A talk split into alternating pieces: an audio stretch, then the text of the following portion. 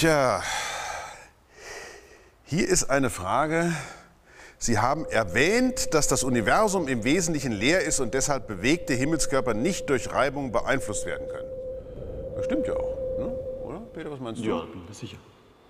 Gibt's, gibt's Reibung da draußen? Immer. Ehrlich? Reibung gibt es immer.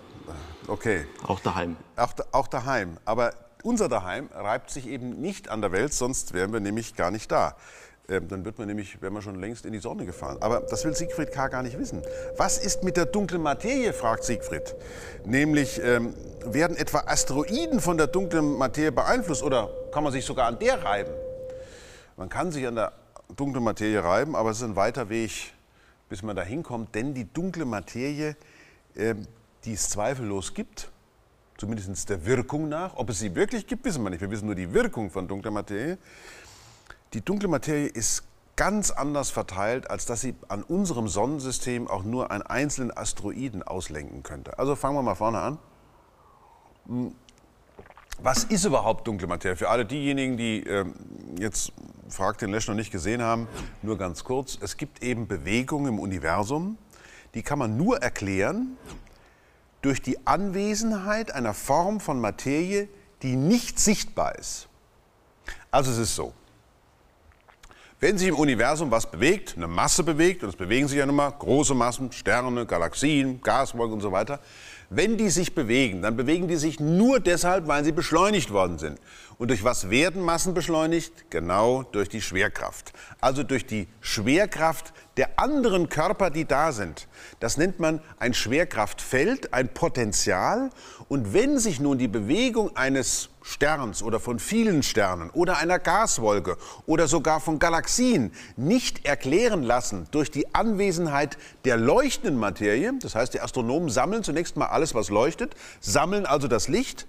Wenn Sie also feststellen, dass Masse zu Leuchtkraftverhältnis, was da sein muss, damit ich die Bewegung erklären kann der leuchtenden Materie, ist deutlich größer als eins. Wenn es also offenbar viel mehr Masse geben müsste, als ich Leuchtkraft messe, dann muss es eine Form von Materie geben, die ist dunkel. Und zwar ganz dunkel. Die ist so dunkel, dass sie überhaupt keinen Beitrag zur elektromagnetischen Strahlung liefert.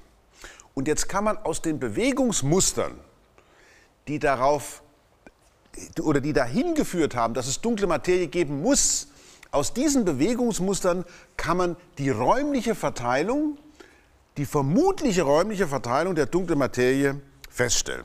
So, das erstmal ganz grundsätzlich. Die dunkle Materie ist in der Milchstraße viel, viel weiter außen verteilt, als so eine Materie jetzt äh, zum Beispiel Peter wie du und ich. Wir zwei sind ja, und alle, die uns zugucken, auch die Kamera, ähm, das ist ja alles äh, Material, das leuchtet. Also jetzt die Kamera leuchtet jetzt erstmal so nicht, die nimmt ja die Strahlung auf, aber wenn man sie angucken würde, im Infrarot, mit einer Infrarotkamera, würde man feststellen, die Kamera hat eine bestimmte Temperatur, die würde leuchten. Alle baryonische Materie, also alles, was aus Protonen, Neutronen, Elektronen besteht, leuchtet, strahlt, gibt elektromagnetische Strahlung ab und kann sie aber auch verschlucken. Deswegen gibt es schwarze Oberflächen und so weiter. So. Das heißt also, wir alle hier drin, hier im Studio, wir sind normal. Also normale Materie. So.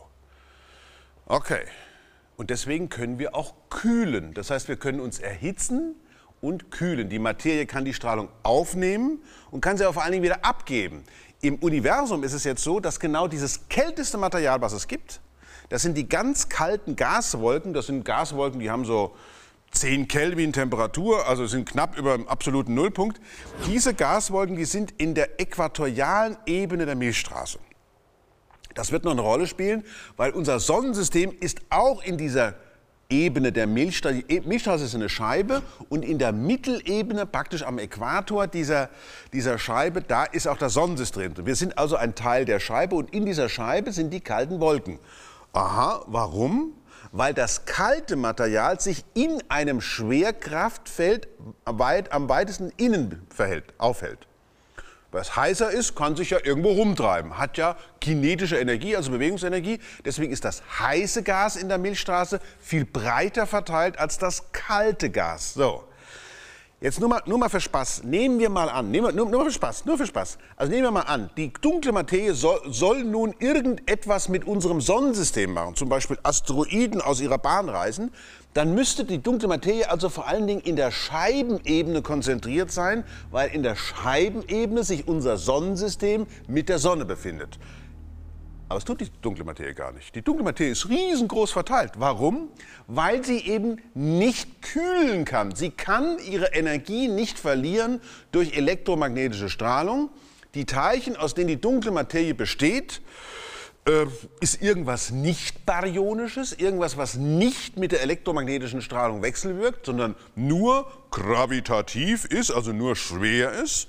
Und das heißt, die Teilchen, wie immer sie auch strukturiert sein mögen, die werden überhaupt nur beeinflusst von der gegenseitigen Gravitation. Das heißt, die fliegen aneinander vorbei, werden beschleunigt, abgebremst und auf diese Art und Weise entsteht praktisch sowas wie ein riesengroßer Bienenschwarm an dunkler Materie, der um die Milchstraße herum verteilt ist. Jetzt könnte man sich ja mal überlegen, kann man nicht direkt, also ganz direkt die Verteilung der dunklen Materie messen, wenn es die denn gibt? Jawohl, kann man. Man erinnere sich, 1915, na, alle wissen, was jetzt kommt, 1915, Einstein, allgemeine Relativitätstheorie, Gravitation, das ist die Anwesenheit von Masse in der Raumzeit. Die Anwesenheit der Masse führt dazu, dass die Raumzeit sich krümmt, die Lichtwege werden ebenfalls krumm. Das heißt, die Anwesenheit von Masse kann zu einem Linseneffekt führen.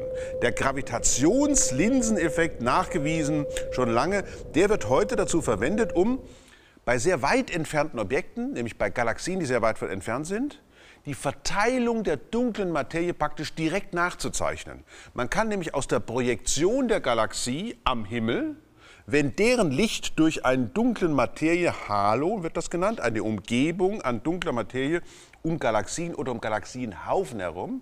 Wenn das Licht also dieser weit entfernten Galaxie muss dann durch den, durch den Halo der dunklen Materie durch. Dadurch wird das Licht dieser Galaxie verformt. Die Wege sind ja krumm. Und so haben wir dann ein Bild von der Galaxie, ist ganz krumm. Und so gibt zum Beispiel Gravitationslinsen-Events oder Ereignisse, muss man schon sagen, äh, wo man richtig sehen kann, aha, da wird also das Bild einer Galaxie richtig verschoben. Da gibt es Ringe, Filamente und man kann also aus der Abbildung, der Abbildung am Himmel kann man auf die Verteilung der dunklen Materie als Gravitationslinse schließen. Es ist also so, dass wir praktisch die allgemeine Relativitätstheorie wie eine Art Instrument verwenden können.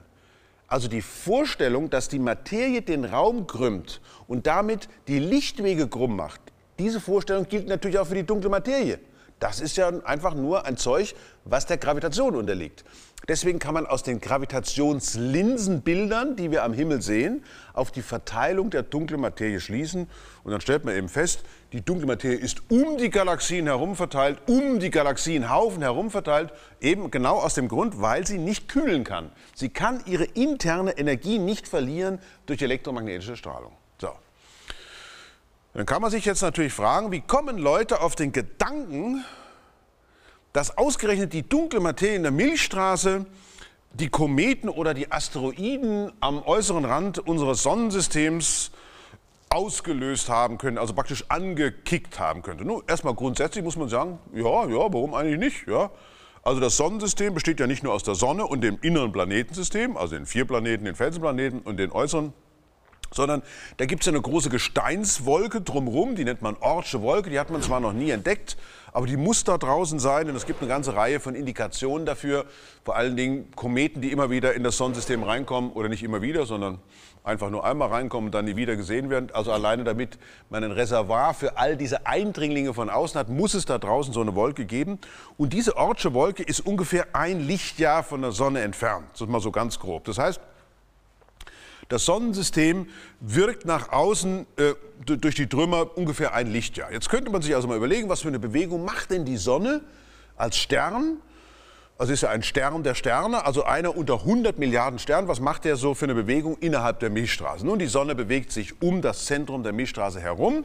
Übrigens aus der Rotationskurve der Milchstraße, also aus der Dreh Geschwindig, der Drehgeschwindigkeitsverteilung der Milchstraße lässt sich also ganz klar sagen, wie die dunkle Materie ähm, in der Milchstraße verteilt sein muss. Man hat also praktisch die dynamische Information darüber, warum die leuchtende Materie in der Milchstraße sich so verhält, wie sie sich verhält, weil es eben sechs bis sieben Mal mehr dunkle Materie gibt, als es leuchtende Materie gibt. Ja, so muss das sein. Also die Rotationskurve der Milchstraße kann man überhaupt nur erklären mit der Anwesenheit von dunkler Materie. Das nochmal vorab. Aber dann können wir uns natürlich überlegen, wie unsere Sonne sich eben da um das Zentrum der Milchstraße herum bewegt. Und dann ist es aber so, dass sie sich nicht nur so herum bewegt, also um das Zentrum, so kreisrund herum bewegt, sondern dass sie auch so ein bisschen rauf und runter schwingt. Also das heißt, sie eiert so ein bisschen rum.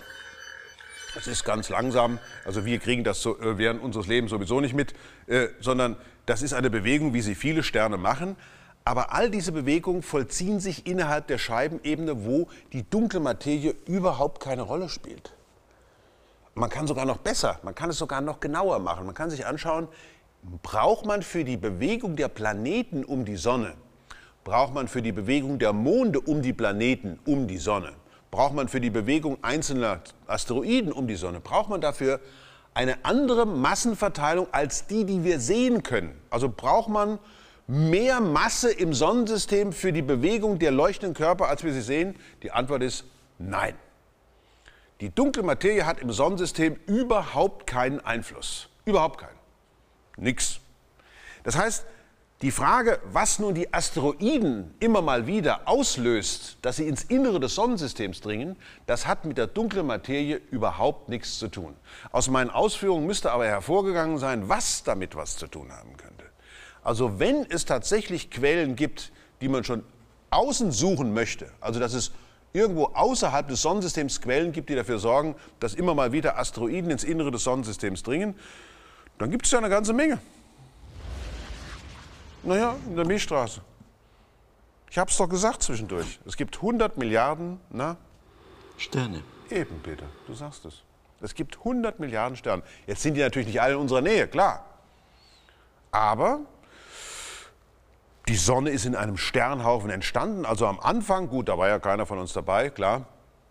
Am Anfang gab es bestimmt nahe Vorbeigänge. Also nahe Vorbeigänge heißt, ein Stern fliegt in einem Drittel oder einem halben Lichtjahr am Sonnensystem vorbei.